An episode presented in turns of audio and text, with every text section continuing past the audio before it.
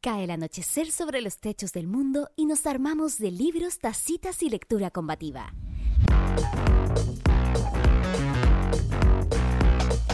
Encendemos el neón para abrir un día más la biblioteca de noche.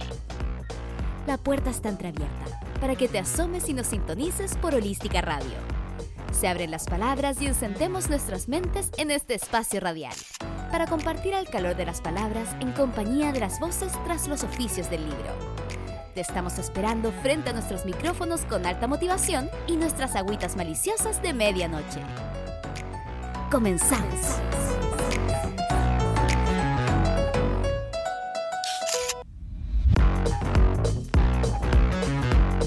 Le damos la bienvenida a todas, todos y todes a esta nueva entrega de la Biblioteca de Noche, en un programa especial, particular, en un desafío que, decidimos tomar junto a la amistad que tenemos con los perros románticos, una editorial que nos ha visitado durante este año y esperamos que, que se quede.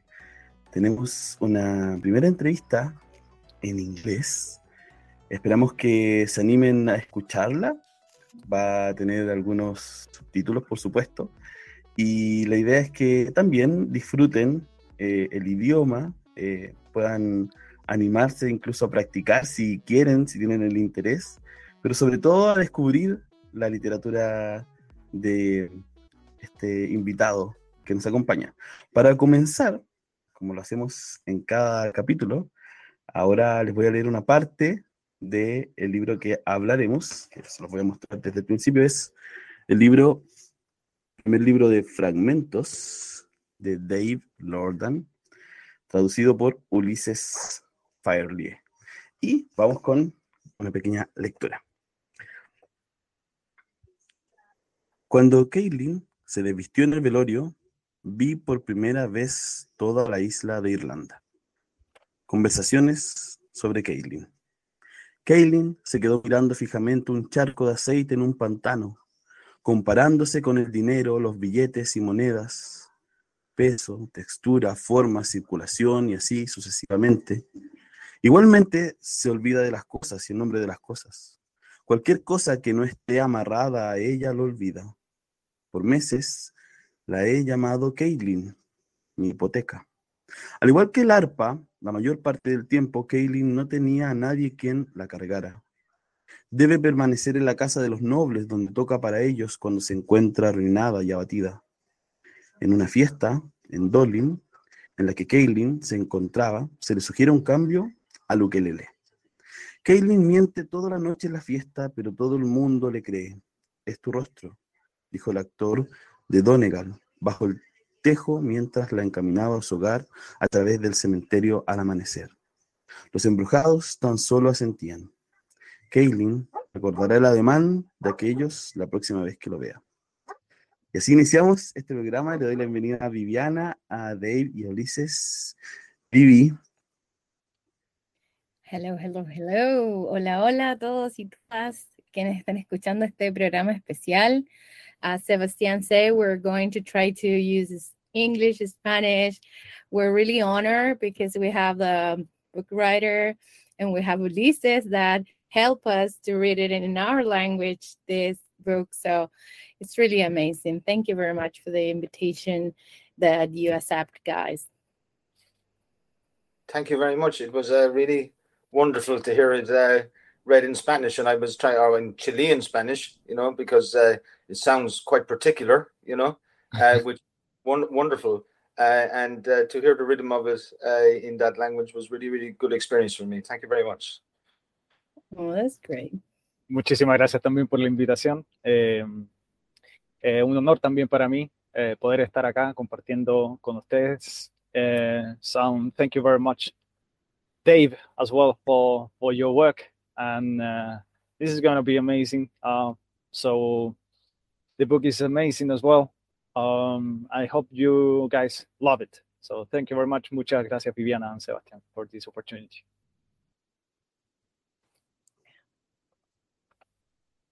Thank you. You're welcome, guys. Yeah. We have a, well, I, I have to say I am pretty a little nervous because it's our first interview in this language, but it's Yeah. a, a very beautiful challenge, and we try to um, we try to speak the the better we can we can. Vivi is actually live in Canada and have more more more more experience. And for start, we have to ask uh, our first question in all uh, interview we do in in this program. Could you please introduce yourself, Dave? Who are you? What do you do? And what are your recent obsessions? We need Oh, to my know that. Okay, really, that's really good. That's a really good question. I mean, my name is uh, Dave Lordan, right?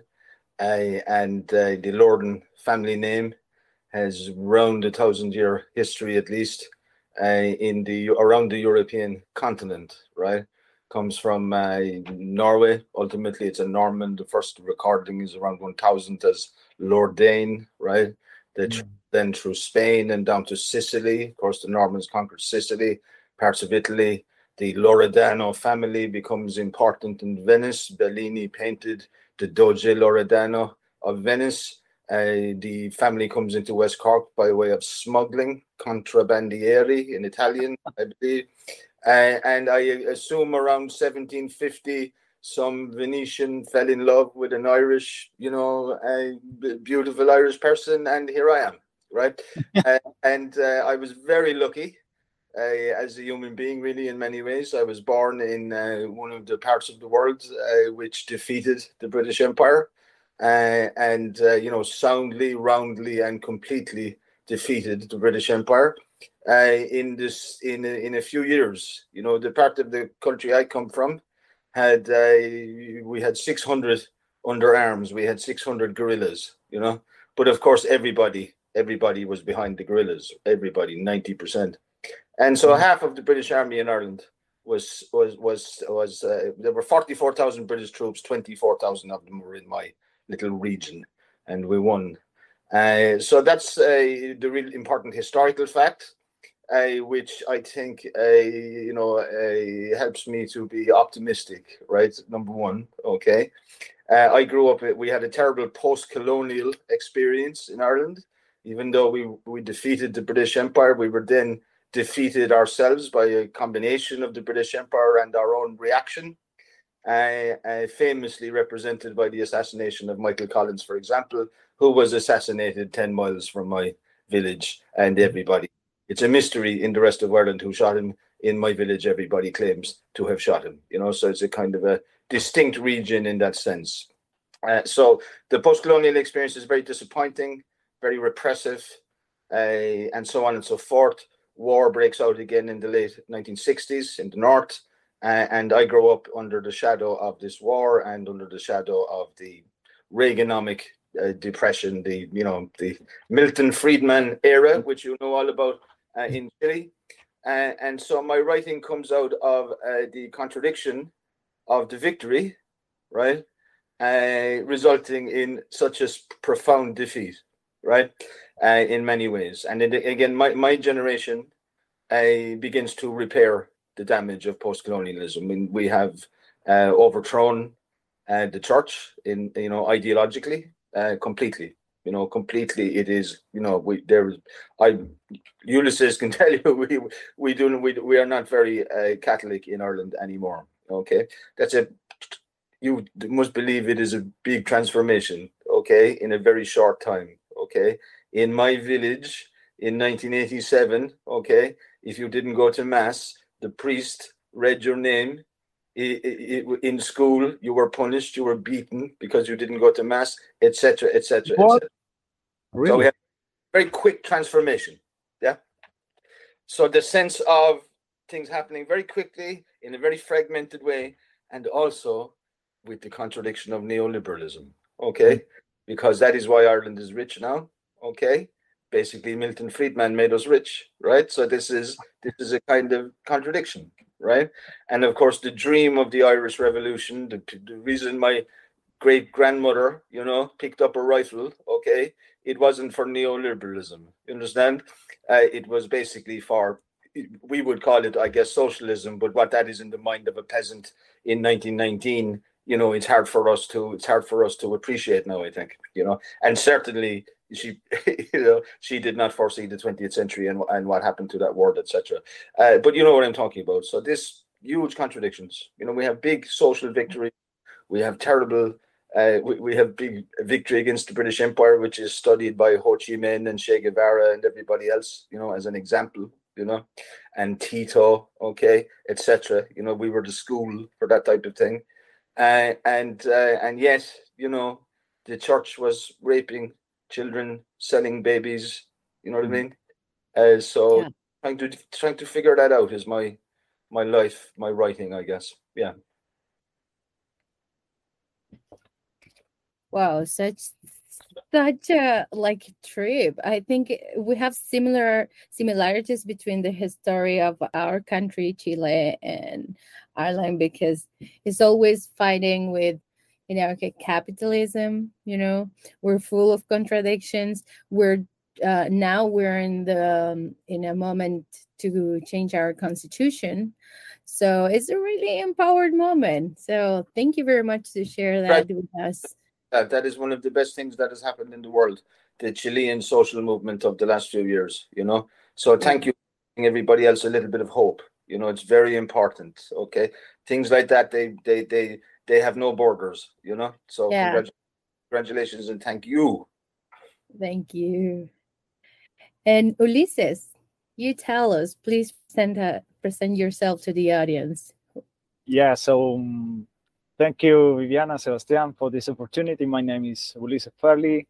Um, yeah, tracing, tracking back my history as well about my surname.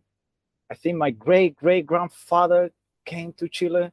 I don't know, maybe he was British. I don't know, Scottish or Irish. Or, I don't know, but it's from that part of the world. He was a farmer back there. He he came from Liverpool until Valparaiso, and from Valparaiso, then he he he settled down in Santiago, I think. Um, then after a few generations, um, I'm just uh, mimicking something like as Dave introduction as well.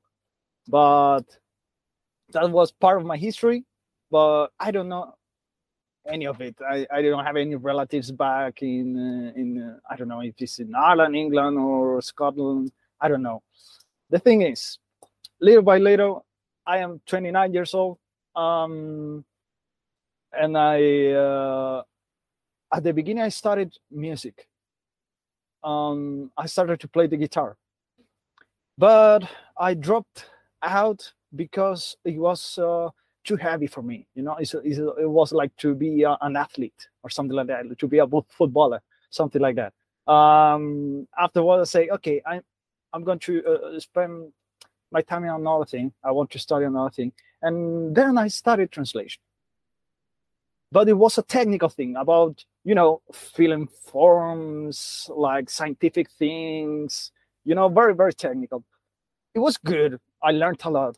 But the thing is, okay, this is not mm, fulfilling my uh, my desires. And my father is a teacher, Spanish teacher.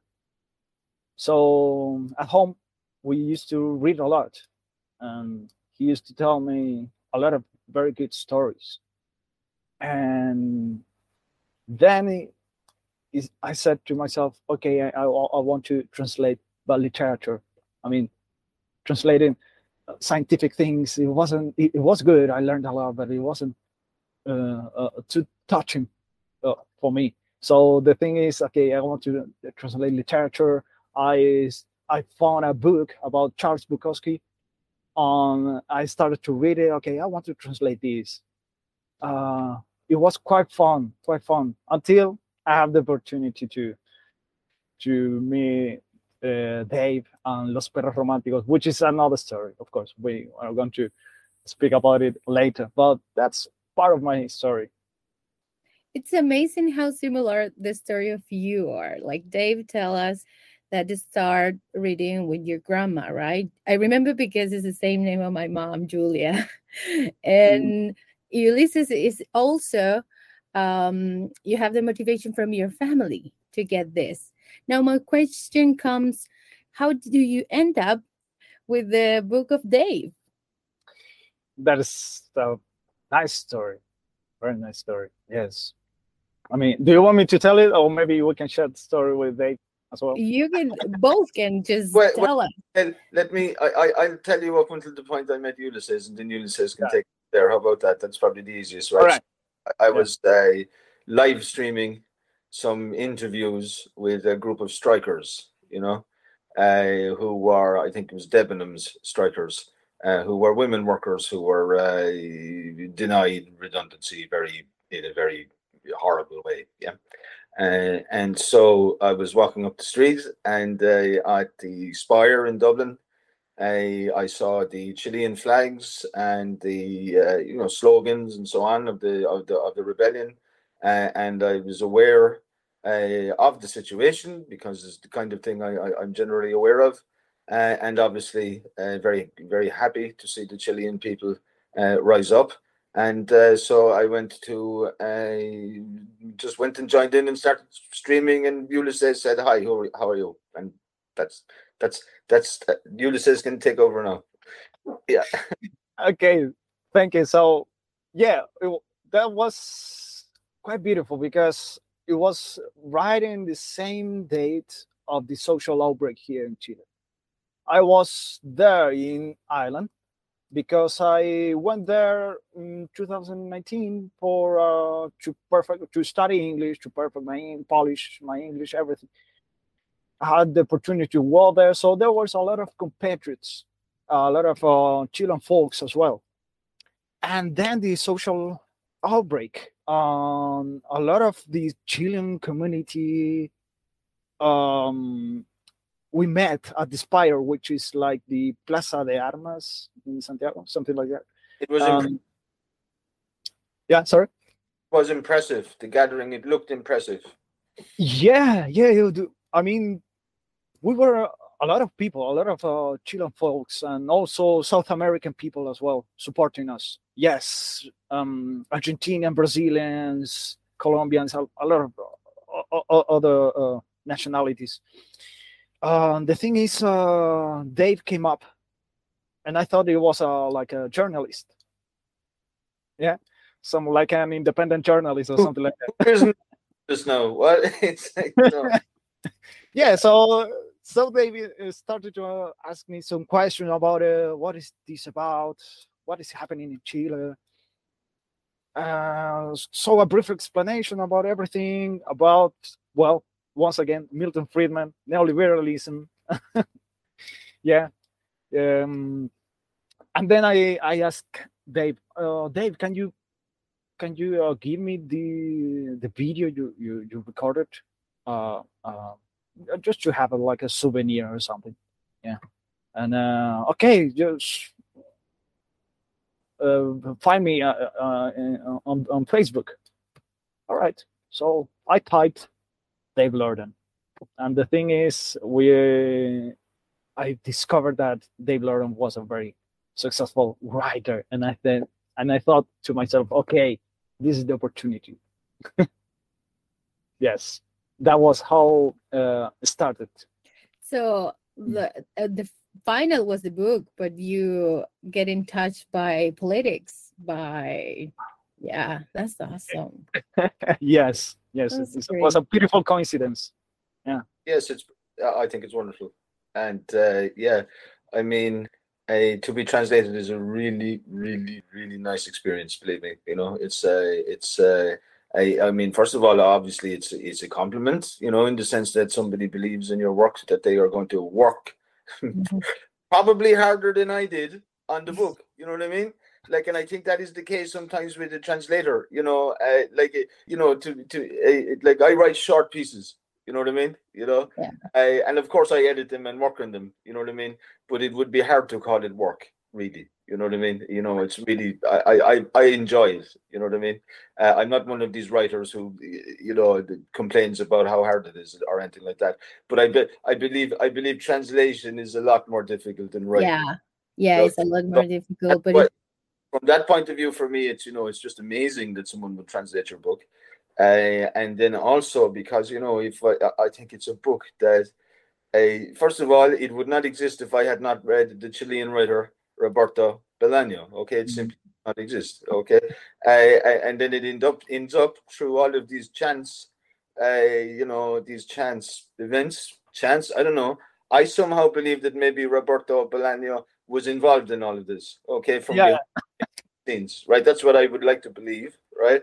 In in a literary heaven, you know, uh, and. Uh, and that uh, it ends up being published by a book called Los Perros, Romantic, Los Perros Romanticos, which in Europe is the name of the collection of uh, of, of, of poetry, which I'm shocked to have to say, I don't think he's a very good poet. You know, I think two I think two six six six is the best novel since Finnegan's Wake. You know, something like that. It's impossible to say how good it is. Right? It's one of these oh my god books. Right?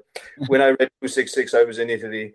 I, I was in a library one day reading. I had to close it because I was afraid I was falling into it. You understand? and that if I fell into this book, I would never come out. Okay, I felt that my, you know, the encounter with that book for me was uh, transformative in a way that, you know, few books have been. I would say maybe Proust, Joyce, you know, the Book of Revelations when I was four, and my grandmother taught me something like that. Yeah. Hmm. But it's up there with, you know, for me, it's uh, so I was transformed uh, as an artist, as a thinker, uh, in many ways uh, by my encounter with uh, Roberto Bolaño. Uh, and uh, yeah, so it, it really, and I mean, uh, you know, it, it's hard to see an influence of Bolaño, I think, in the tone or the style or the text of the book, you know. Uh, but in way of, about the world and what the writer has to do, right? And the real situation, you know, not the dream one, you know, but the real one, you know. And and Bolaño's position as an ex-Trotskyist, right? Uh, uh, which basically the Trotskyists were really the last serious bunch of people to believe that uh, humanity could be saved by an international proletarian revolution, right? And uh, part of what 2666 is is is really a, uh, it's a lament for the death of Trotskyism, basically in one way, which is the death of the human dream of self-emancipation, right?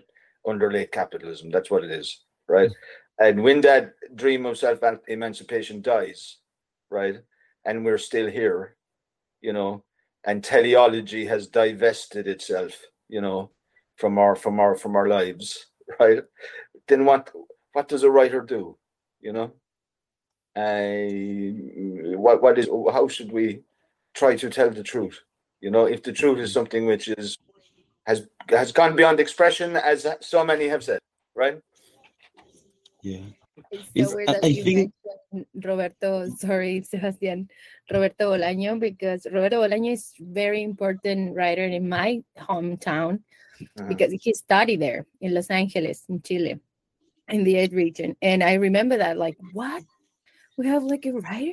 Because my city is not a big one and it that always caught my attention and then we start learning about him so i'm sure that that guy has something to do with this meeting and this yeah yeah wow it's, it's very uh, amazing uh, these uh, connections because uh-huh. Bolaño uh, is taken in, in prison in the time of Pinochet. I don't know. Uh, yeah, yeah. Dictadura. How say dictadura, Vivi? Dictatorship like dictator time. Uh, Bolaño um, is going in prison in in uh, Los Angeles, um, uh-huh. the the town, uh, the, the Vivian Viviana town, Downtown. and yeah, yeah and and uh, have to do with all his imagination in, in his book all the time. Use, yeah. By complete fancy he is rescued because his father knows one of the fucking guards, right? That's it, right? So he's let out. Yeah. So again, yeah. this is know, you can talk about a series of miracles here, right? yeah, yeah, it's amazing. And and the fact uh, Ulysses uh, his name is Ulysses, like the yeah. of Job. Yeah, this is, thing is a beautiful yeah. coincidence. Yes. Yeah, this is providing me with great with great boasting in Ireland. You know, my translator's name is you know. it's a beautiful and I say, of course, of course, my translator's name is Ulysses. there. Like to wind people up over here, you know. So a bit of, a bit of boasting is it can can make people angry. It's quite funny, you know. yeah. yeah. Uh, well, uh, Dave, um, we we, um, we speak um, uh, with Viviana about uh, your ideas and all the things we can uh, read in in this book around your uh, ideas before I start to to read the stories and your uh, tales, and uh-huh. uh, we choose some uh, some uh, words, and please tell us uh, what comes to your mind when you try to define these uh, words. Uh-huh. I start with, with some a beautiful word in this moment, uh, and then um, maybe five or six words more. Uh, we start with and, uh, ad lib, right? Huh? Ad lib, ad lib. We ad lib. First thing we think. Yeah. Yeah. Okay. First, what you think, and and yeah. tell us more if you have to speak. uh, it's not only uh, one question, one answer.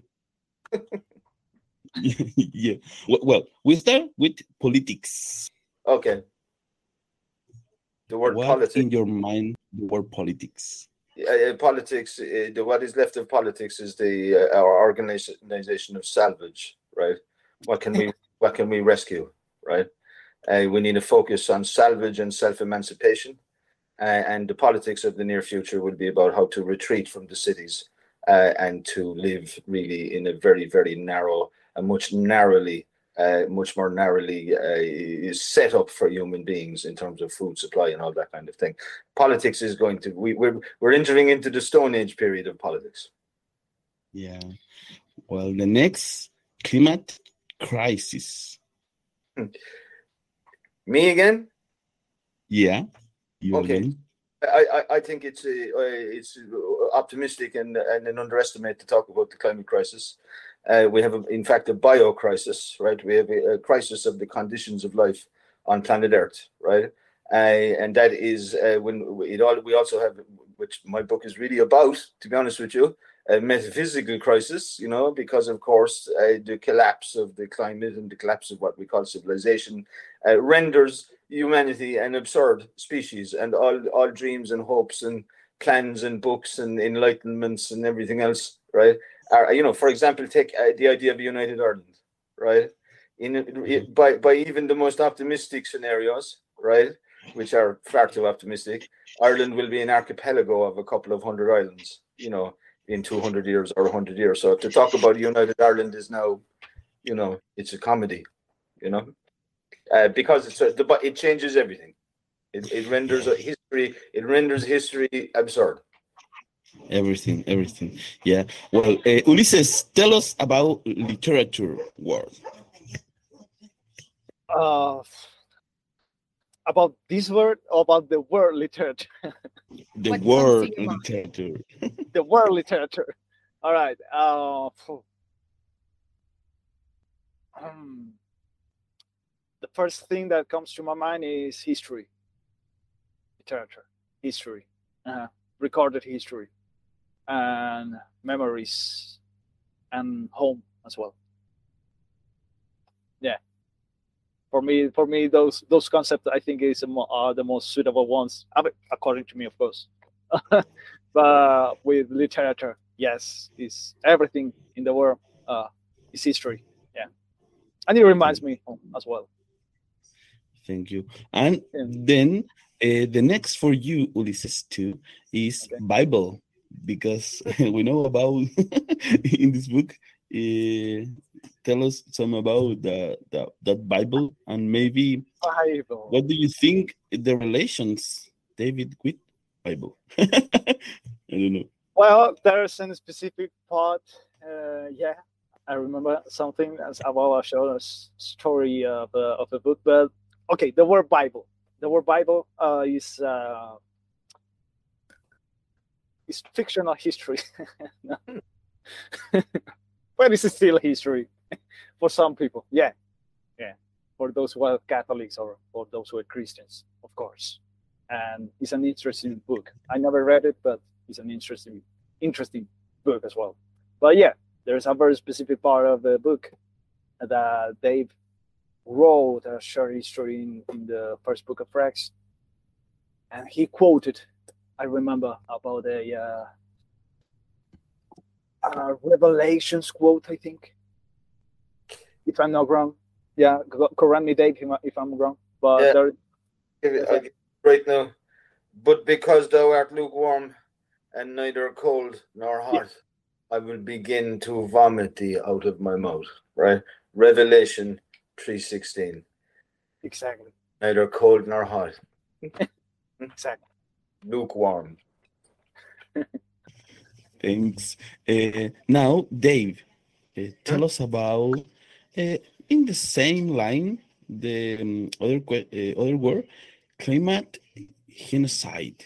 You speak about climate genocide.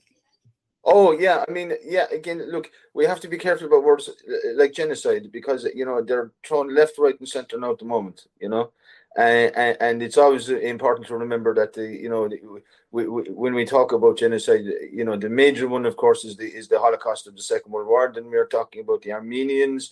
Then we are talking about the Native Americans on both the north and the south of the continent. Uh, you know, genocide has been stalking the earth for for a very very long time. You know, genocide as in the deliberate murder of a people. Okay, for the purpose of wiping them out. Okay uh, against the Irish, you can talk about an attempted genocide, several attempted genocides which failed, right? Uh, because you know we still have our language and our culture, and you know our traditions are living traditions. You know we don't have a fossilized uh, music or a fossilized uh, literature. You know, uh, which is the fate of those who, uh, you know, have been genocided. Okay, no climate genocide. Yeah, well, let's wait and see. You know, that's what I would say because I'm not saying we're all going to die, right? Or we're going to lose or anything like that. Okay. But, you know, we're going to have to all be very, very strong to get through it, you know? And maybe we won't be genocided, you know? Maybe we won't. I don't know. We're going to have to fight very hard not to be. Uh, uh, that's for sure, you know? So genocide has stalked the earth for a very, very long time the climate, as most of the best thinkers and talkers on this, you know, they they they, they will date really the environmental attack, if you like, uh, to the expansion of capitalism into the, you know South America and Africa and so on and so forth. That was what really accelerated, you know, the poisoning of the planet, and also besides that, wiped out, you know, which is clear. For example, if you read uh, David Graeber's recent book, you know, about prehistory that it was also wiping out alternative ways of living, alternative philosophies. You know, the Irish Celtic law, Brehon law, restorative justice, better for women, right? No prisons. You know what I mean? Uh, it's a better system of law than we ha- than than we now have, right? So the loss of all that, the loss of all the languages, right? It means we are condemned anyway to be the descendants of a genocidal planet, right? And we will always be haunted by the absent. Okay, the population of Ireland, 1841, 1840, who knows exactly? Lots of poor people living in very small places up in the hills, something like 10 million, something like 11 million. Okay, it's now 7 million. We're the only country in the world which has less people living in it than 200 years ago, right? A demographic freak, right? Because of the famine, so called, you know uh, and uh, the immigration and the poverty after that. The population had grown at the same rate as England's, we would have the same population as England, basically now 40, 50 million, you know. So my, my, I'm, my, I'm always thinking about all of these people, you know, that should be here, but they're not, you know, that's Thank you. genocide. Yeah. Thank you for that. Um, you shared some reflections, and um, is the time we live now. Now in Siberia or Korea have problems, and well, uh, it's the world we, we live, and maybe uh, we can think what you say. We are um, responsible about this, and we have to fight uh, a lot for change these things. And well, And on this, in, in Chile, you have become experts on how to fight, right? So teach teach the rest of the world. yeah, Wait. maybe, Help. maybe. Uh, You have but but a lot. You have changed a lot very quickly. Okay, That- And yeah. that- that is the only wa- that is the only choice we have. Change a lot very quickly. It no time for anything else. You know. So that's it. and that's the thing. I think in chile we have been in that state of uh, hopeless so much time that it's difficult to us to acknowledge how far have we come to this new constitution. So it's like uh, that learn uh, hopeless that we have. And that's why i understand the answer of sebastian like yeah we're because always always something happens we have recent memories about the dictator so that's why it's difficult but uh, that's why we create a special shows a special episode in holistica radio to talk about the new constitution because there's a lot of fake news and that's the ver- the first I- step to acknowledge inform talk Big job. thank Yeah. you Big important job for sure. Thank you. And and we live all the all these years uh, learned about uh, how so um, little we have a, a very little um, relevance in the world. Uh, in maybe it's not uh, Not so little. not a little yeah eh, and and I, I'm I'm thinking um all the time all the people say our personality like uh, Chileans are very naive very soft very we don't have the the skills to fight and now maybe Oh. uh, can change Yeah. that. But everybody Yeah. always says that about people who have been oppressed for a long time. They've forgotten how to Yeah. fight. You know, remember I, I remember in 2009 people telling me that Arab people were just like sheep. They would never do anything, you know. Mm. And two years later, they, uh, you know, nearly, it's always nearly, unfortunately, right? But they nearly Yeah. made a serious revolution, you know, nearly. and that was Yeah. very interesting. That I mean, after after the Egyptian revolution, I think the Chilean uh, events were the next kind of big hopeful thing in the world. You know, so yeah. Uh, yeah Yeah. responsibility but well uh, for this interview uh, i i have to ask uh, one more um, word uh, could you both tell us what comes to your mind with the word chile uh, we need to know how you oh well, Chile, of course, uh, one of the main uh, events uh, in the tragedy of the proletariat, right? 1973. We know about the election of the socialist governments, uh, the attempt of the socialist government to uh, implement great social equality programs, improving literacy, all you know, helping the poor farmers, helping the people, all that type of thing. Uh, and we know that the reaction uh, was organized uh, from both inside and outside uh, the country. And we might say, you know, as an outsider, because it's easy to say as an outsider that, you know, maybe Pinochet should have given the people guns, you know, that probably, or not Pinochet, what's his name? Allende, right? Maybe he should have Yeah. put out the guns and maybe you wouldn't have lost, you know. So, but that's spilled milk, right? You know, that's spilled milk. Uh, the bravery of the Chilean people and the advance that the Chilean people made uh, was also absolutely fantastic, right? Of course, then you have uh, Neruda, okay, uh, who sort of, uh, shall we say, uh, dominates uh, certainly the left uh, wing global poetry scene, if that's such a thing, certainly in the mid to late 20th century, you know, uh, with good reason a lot of the time. Okay. Uh, and uh, you know, and then my and then of course there's Bolano, who uh, you know is for me again the presiding uh, literary genius of the 21st century. You know, uh, who has come. So I mean, you, you've got a lot going for you, right? And in my in my opinion, in terms of culture, right, uh, and in terms of contribution to the world, you know, I have no negative associations with Chile whatsoever. I also don't have a stereotype of, of Chilean people because, you know, we just, I don't think European people have a stereotype. Maybe we do have Brazilians or Argentinians, but I don't know. You need to win more World Cups, you know what I mean? Before the European gets inter- too interested in general. yeah. Uh, but let me see. Wasn't Bernardo O'Higgins, was he involved in Chile? You know, back in the day when yeah. he was. Yeah. Yes, he was from the Irish ancestors. Yeah. Yeah, yeah. So the, the Irish had so had some involvement in your in your in, in your liberation struggle as well, you know, which I which is nice, right? I'm sure they were also involved on the other side, you know, of course, right? But we like to remember remember the good ones. Yeah, so I mean, I have no negative. Everything everything that Chile has ever done to me has been really, really good. I have to say. So yeah. Nice. It, it, brings a smile to my face. What can I say? Chili, right? Great. Yeah. yeah. Great news for yeah. us. Yeah.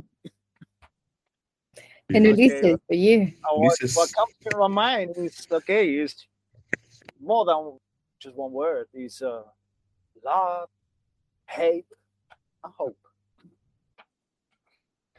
Love, because of course I born I was born in this country. I have my family. I have my people here. I've got everything. I've got food. I got drinks here, um, which I love, which I love as much as as uh, Irish beer as well. So, but um, hate because I hate some part of our, history. I hate some what comes to my mind again politics, as you said before, Sebastian. Um, course, part of this politics that is uh, is rotten, right? It's rotten, and uh, we need to change it. And that comes, that is when uh, the word hope come to play because uh, we need hope. Um, I have hope. I have hope because uh, part of this politics that is rotten, we they are running out of time, and uh, we need to change it. Change it everything. We need to, from the scratch, we are building this country once again, and uh, that is uh, the way it is. As uh, David told us before, I mean, crisis uh, can be taken as an opportunity, or it could be something necessary, something that maybe us, the rest of the world, we don't like it. We don't want to move from our couch. We don't want to move from our home but it's necessary to do it. Um, after the crisis, sometimes uh, there is hope, and that's what it is, and that is what it comes to my mind. Uh, the word Chile. Yeah, it's not that simple. That just one word. I get that, that feeling too. yeah, exactly. Thank it's you. Easier to, it's easier to do that from the outside, of course. You know. Yeah. yeah yeah, mm, of course. very different. Yeah. Well, uh, we need to know now because uh, we know you, you, uh, Dave, you, you. The only thing you do is not right. You do all other things, and we need to know. And all the people listen now this interview. Um, tell us about your recent work. What do you do now in the arts, in the creativity? Your uh, yeah. Well yes. yeah I, I, mean i think the, the first thing is that like a I, I don't know i was i grew up in this you could almost call it the tail end of an oral tradition right? My neighborhood they were they didn't they, they, they you know they, they, they had all because they were working class people and you didn't get an education if you were a working class person in ireland until the 1970s you know so a lot of a lot, a lot of the people I grew up among, very, very, very intelligent people. If you want to survive the apocalypse, they're the right people, right? Uh, but you know, they weren't. They, they, they didn't have a high level of official education, you know. But they love to sing and to whistle and to tell jokes and to tell stories. You know what I mean? and the, the circus arrived in the field across from me. Okay, every summer, five, six, seven, eight circuses. Okay, one of the first illegal raves in Ireland was held in the field across from me in 1988. You understand? So I was always like multimedia. You know, has always been there. You know what I mean, as far as I'm concerned, and I never, I never really, I thought that there's a kind of a hard border between different things which involve, uh, and there never was naturally for me anyway. You know, uh, so I, I'm just interested in creativity. I love performing. Uh, I love collaborative creativity. You know, uh, one of the things I did recently, and I'm really, really looking forward to this. I made a little tiny but documentary, micro documentary, five minutes long, uh, about a group of uh, traveller women. Travelers are, uh, you know, our ethnic minority in Ireland, Indigenous minority. We're, we're, we're very proud of them, and uh, I made a little, a little just about women who run their own knitting company, right? To you know, to be independent, right? Because uh, female independence is is is a very important thing, obviously, and it's very important within the within the traveler community as well. Uh, and so that's going to be on at the conference in, in NUIG, which is the first conference about traveler rights and history, because of course they suffered terribly in the post-colonial uh, period, more terribly than anybody else, as you can imagine. You know, so but they're fighting back now, and uh, I'm very happy uh, to be, uh, you know, standing behind them and beside them uh, like that. You know, uh, I recently, what else did I do recently? I wrote two books. I'd say in the last two years. So it was uh, one was a collaborative poetry book called Back to Normal uh, with my long-term artistic partner Karl Parkinson, uh, who's a bit like me. He writes books, you know, all kinds of things. Uh, and uh, he uh, we wrote a joint book on the idea that now after the pandemic we're back to normal. So what what, what was normal? You know and so on. So that, a book about that right? And then the year before i published a book of poems called uh, medium uh, which is a you know i mean i really consider one of the things that you do as a poet is you uh, you communicate with the dead and you communicate for the dead to an extent you know uh, and uh, the uh, you make a bridge between the dead and the living you know? So and of course that's the medium uh, of the title and that was a kind of a consideration of uh, yeah the, the, the the haunting of contemporary existence basically. Uh, again and then i am writing memoirs so i had a good bit of memoir published and translated into german and italian i think about just about that rave i was telling you about in 1988 for example okay and so I do podcasts, videos, performances, you name it, right? And so lots of different things. And I enjoy them all and I don't do them according to any sort of plan, right? Or, you know, I don't know what I'm going to do next year. You know, I I, I go with what's around, you know. I sometimes, you know, visual artists or, you know, conceptual artists, I'd be involved in something with them in a minor way. I make a reading for them or something like that. So there's always something you know. Restless work, huh? Yeah, but you know what William Blake says: the busy bee has no time for sorrow, right? Yeah. Yeah. yeah you're right. Mm. you're certainly right. Yeah. and it's not work. You see, like you know, I'm not. I'm when not, you like it, it doesn't enough, feel like work. What I mean, I'm not a person who thinks I have a job, you know, or a career or anything like that. You know, I have compulsions and pleasures. You know, and really it's the erotics of the thing that enjoys me because I enjoy it. You know what I mean? Mm-hmm. I I have fun. It makes me happy, you know, to write lovely sentences and read poems in front of people. And I never ever have felt that, that it was work for one second because you know I happen to know what actual work actually is, right? So I started, you know, on building sites, right? And in bakeries and all that type of thing when I was a child. You know, it's not even legal now, the work that I had to do. You know, I, I started working at 13 in bakeries and things like that, right? So, you know, when I hear writers talking about how difficult their life is and how hard it was to write the book, I just laugh. I have to be honest. I think they're so ridiculous. I have to be honest, because uh, it's fun. For me, it's fun. I wouldn't do it if I didn't like it. It's not a choice. You know, I was born like this. Can't help it. You know.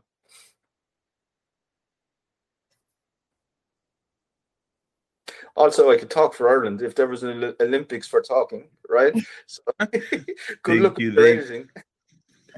Uh, I enjoy listening all what do you say because I feel the same way Eh, I love all all the thing I do, and Yeah. and don't feel like work.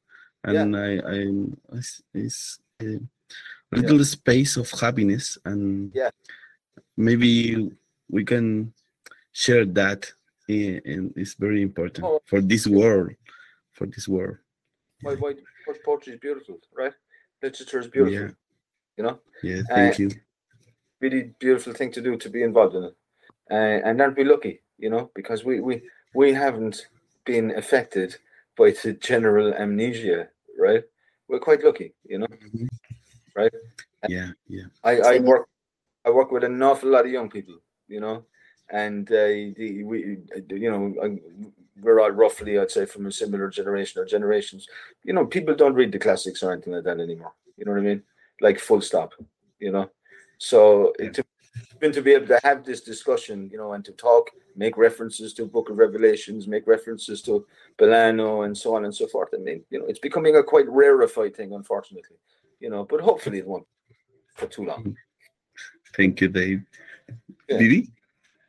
We really like to hear more from you. And we know that you have a podcast. Can you tell us about that, please?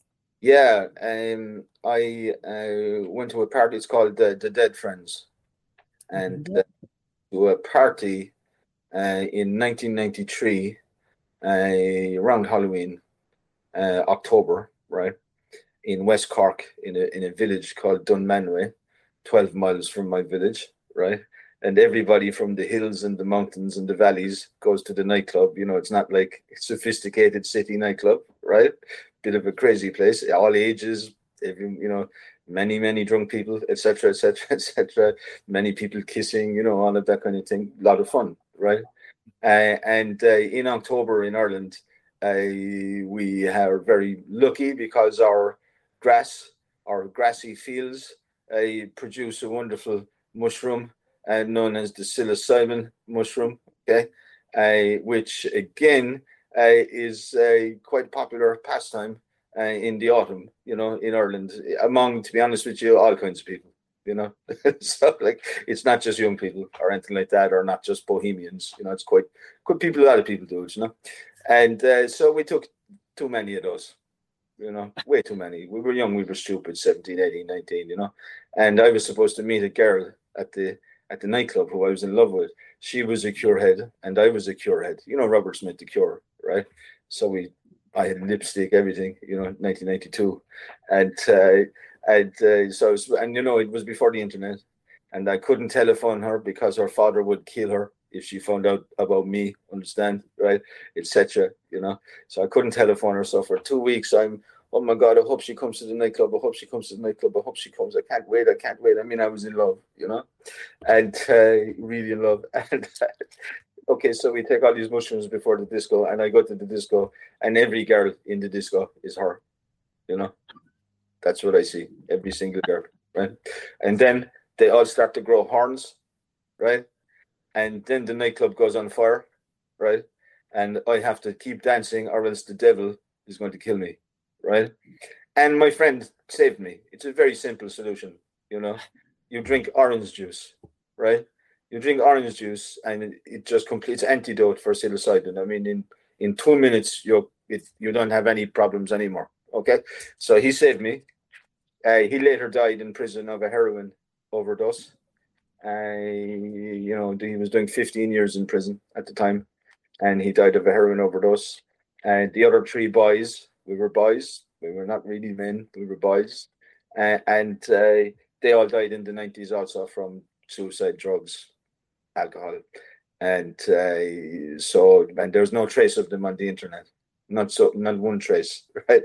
Except you know crime reports, okay, etc. Right in the names that they didn't have really because we all had completely different. We all in where I'm from in my village, you you have a name on your birth cert and then your friends give you your real name. You know what I mean? So you know when I came across it, it was the first time I had seen his name in his funeral notice. Right? Nobody knew his real name until his funeral notice. Right? So it was about them, about how they died, and remembering them, and kind of in the frame, I suppose, of Jim Morrison's five to one baby one in five no one here gets out alive. And I, I, I then a meditation on the uh, the you know the the, the domination of death in the Irish landscape. You know what I mean? Uh, because we were we had a very uh, you know astronomical suicide rate in the 1990s and the noughties, you know, and literally astronomical, as in uh, fast suicide and slow suicide, right? Slow suicide is, you know, drink or speed or whatever, you know, yeah. it's still suicide, right? Uh, and uh, so that's what that was about. Uh, remembering them, I felt that uh, I feel, you know, I'm quite theological in my sense of what literature can do, uh, in the sense that the only possible resurrection that you can have, you know, even if it's just in text and in, in imagination, is the one that happens when you know somebody listens to that podcast and hears about those people for the first time, right? That's them in some sense remaining present uh, in life, in existence, you know, and that's very important to me because I don't think anything else can do that, you know.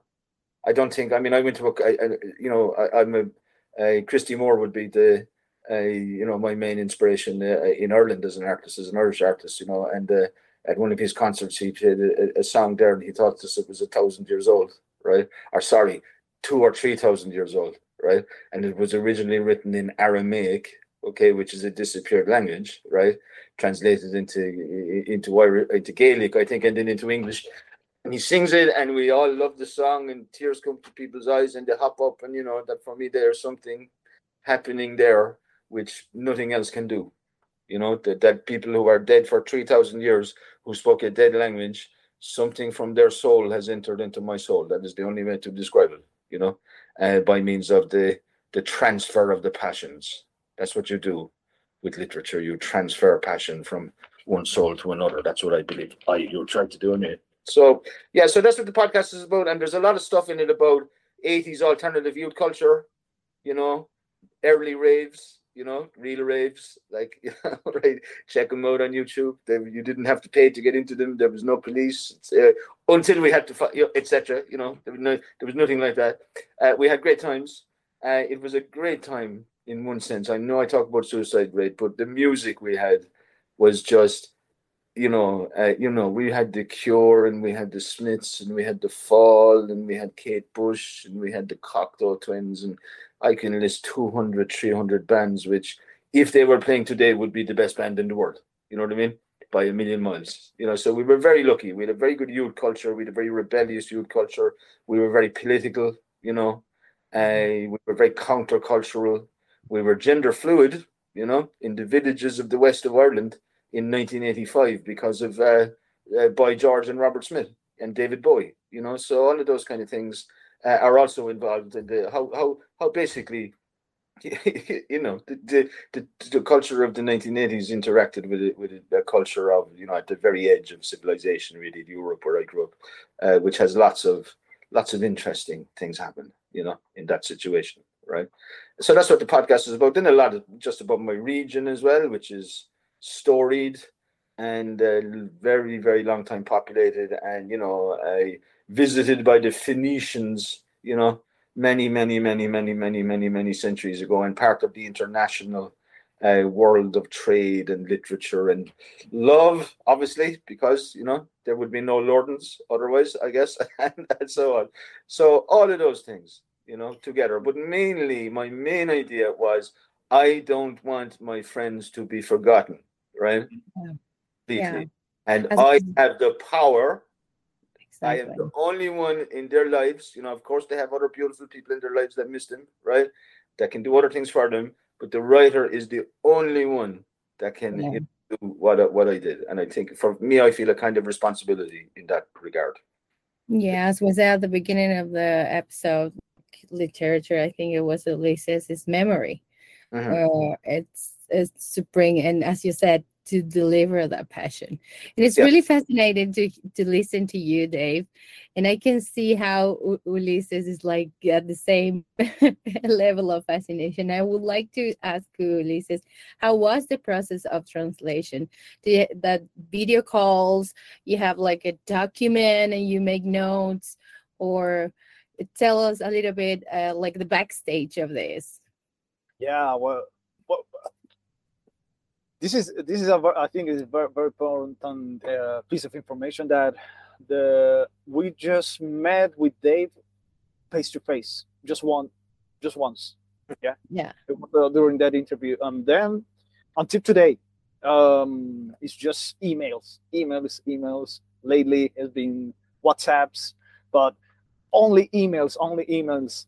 You know, um, we got a couple of calls uh, um, regarding the terminology to solve some problems regarding the translation, uh, which was quite challenging, quite very very challenging because the the you know um, Hiberno English, you know, is another story as uh, they address us at the beginning with the Chilean Spanish. Okay, it's something similar, you know, with uh, Hiberno English.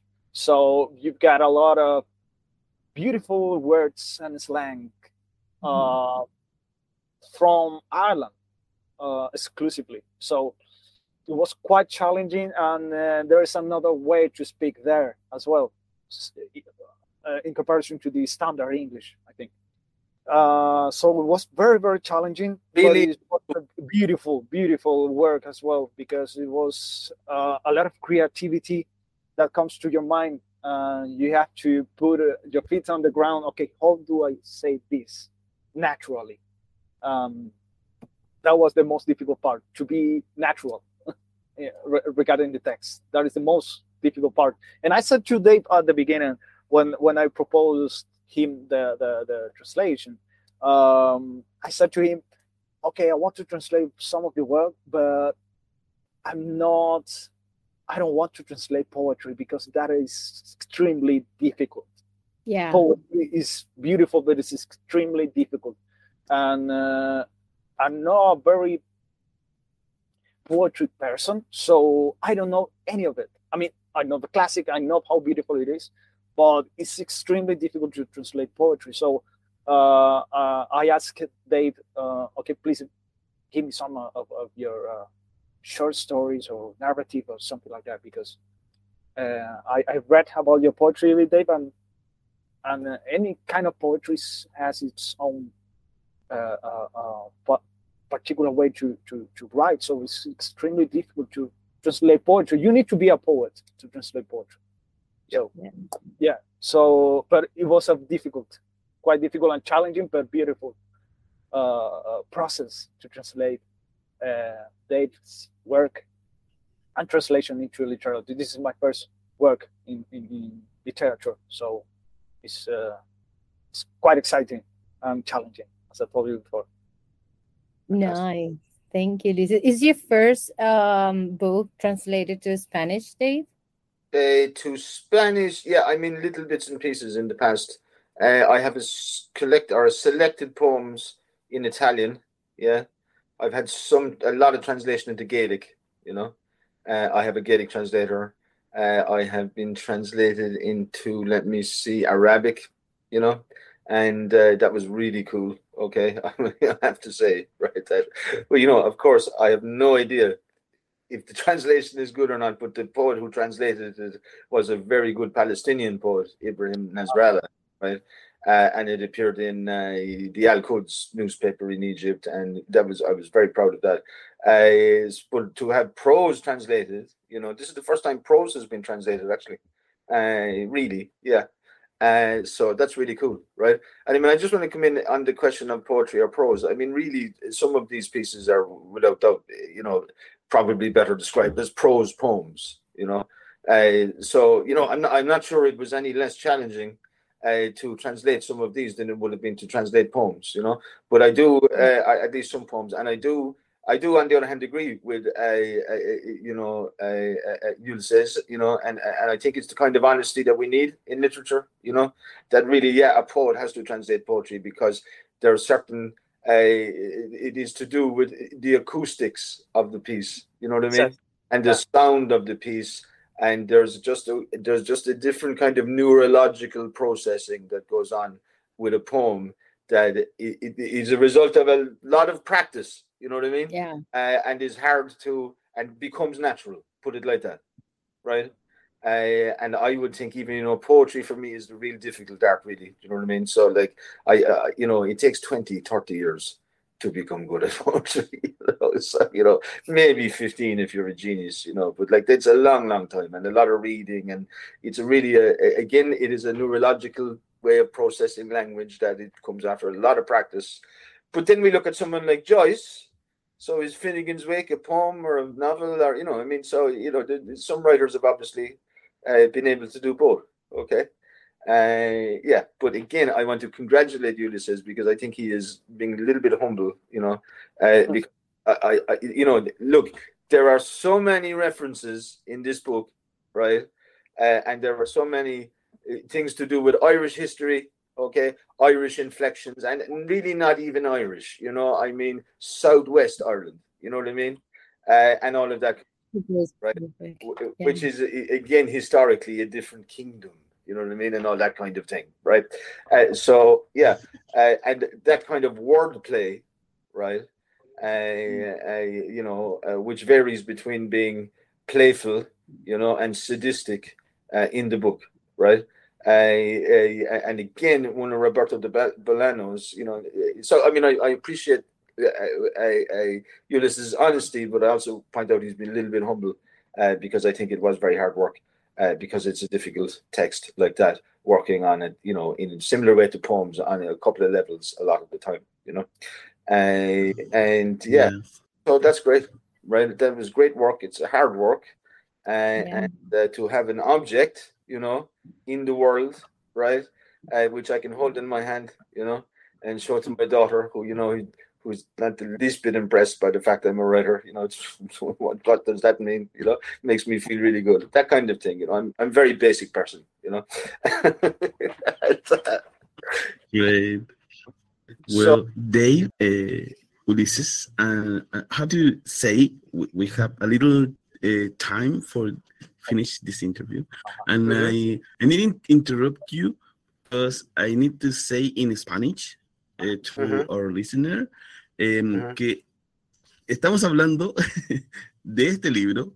Eh, por si no lo recuerdan, porque lo dijimos al principio, no lo hemos vuelto a nombrar, que creo que es bueno volver a nombrarlo. Eh, el libro se llama Primer libro de fragmentos de Dave Lordan por Perros Románticos. Si nos están viendo por YouTube, si nos están escuchando en Spotify, pueden eh, buscar en Instagram ¿sí? en su página web también a Perros Románticos para encontrar este libro del que estamos hablando hoy. Quería hacer esa acotación.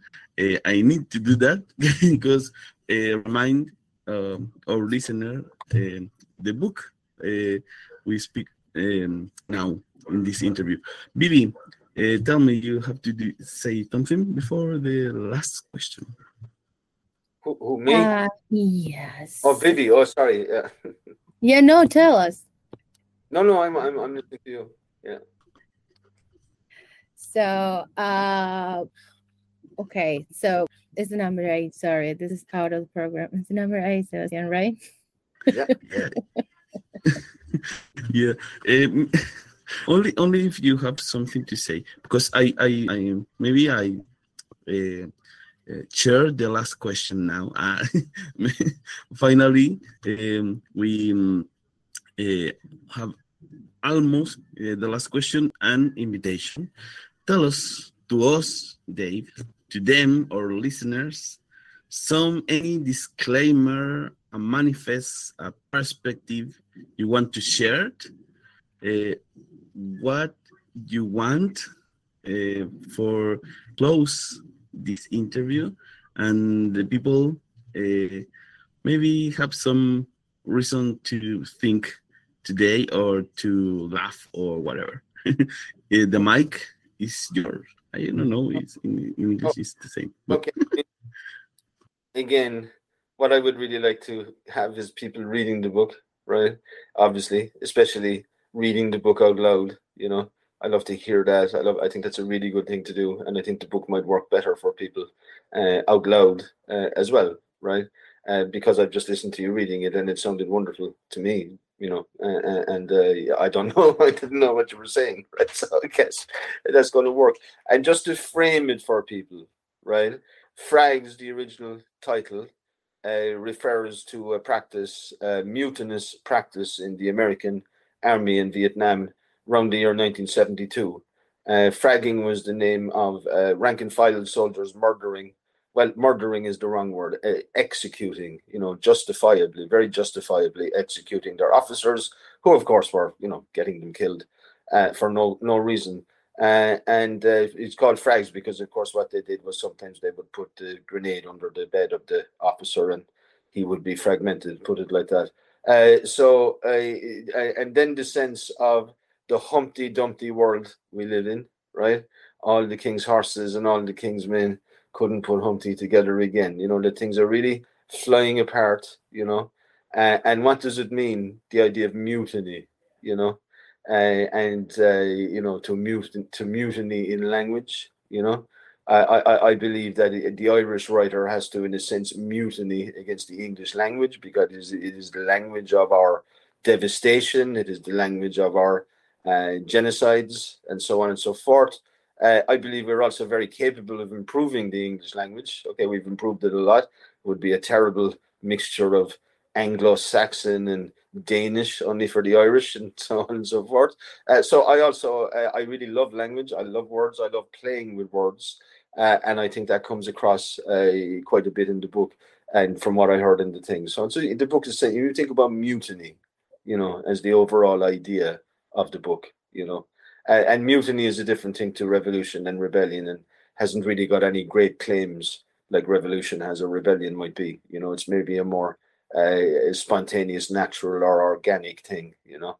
Uh, maybe even done for its own sake only. Okay, maybe mutiny doesn't have to have uh, a, a teleology, etc. Right?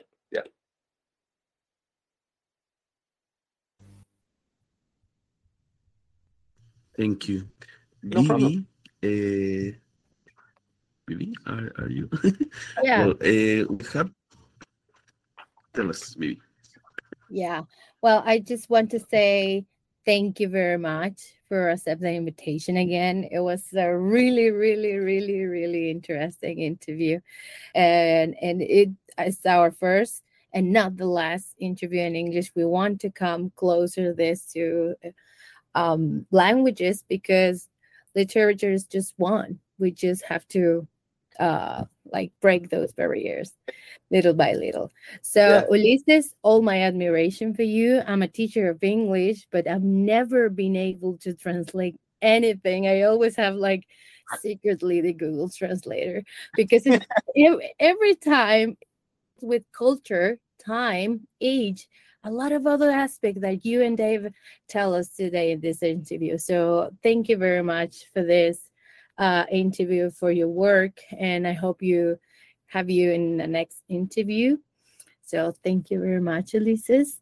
And to finish our episode, we ask uh, Dave to choose a song to finish our episode. So please, Dave, tell us what song you choose to finish our episode, why, or whatever you want to add to that. Uh, yeah, well, uh, as I said earlier on, Christy Moore would be one of the, uh, my big inspirations and, and many other people's inspirations in the Irish arts. Uh, the song I chose uh, is from his 1972 album Prosperous, uh, and that was his second album. And I believe, you know, the 70s was a fantastic decade for music, as we all know. but I believe it's one of the greatest albums of the 70s anywhere. Okay. the song I chose is a medley, in fact. it's a song called The Raggle Taggle Gypsy okay, uh, which is in praise of nomadism, okay. Uh, and just to remind you that the title of the what the excerpt you read earlier on uh, is Kathleen is uh, a word we'll never settle, and uh, part of the book is this disagreement between the settled and the nomadic spirit of the human. Uh, and then the medley feeds into a, a, a, a piece on the Uilleann pipes, uh, by uh, Liam O'Flynn, who was one of our great Uilleann pipers, you know, uh, who, along with poets, were put under martial law to be killed on sight after the Battle of Kinsale in 1603. And the piece is called Tabhair Dom Do Lámh, Give Me Your Hand, and it is basically the sound of freedom, right? That's how I will describe it. You can listen, and everybody can listen. And if you, you know, if you listen to this song and you leave it all the way through, then I guarantee that your soul you know, will try to leave your body and maybe it will succeed. Yeah. Thank you, Day. And goodbye. Good night. Thank you. Muchas gracias, Sebastián. Muchísimas oh. gracias, Viviana, por tus palabras. Very grateful to be here. Very honored. Thank you very much. Thank How are you. Ciao, ciao. Chao, chao. Chao, chao. Gracias.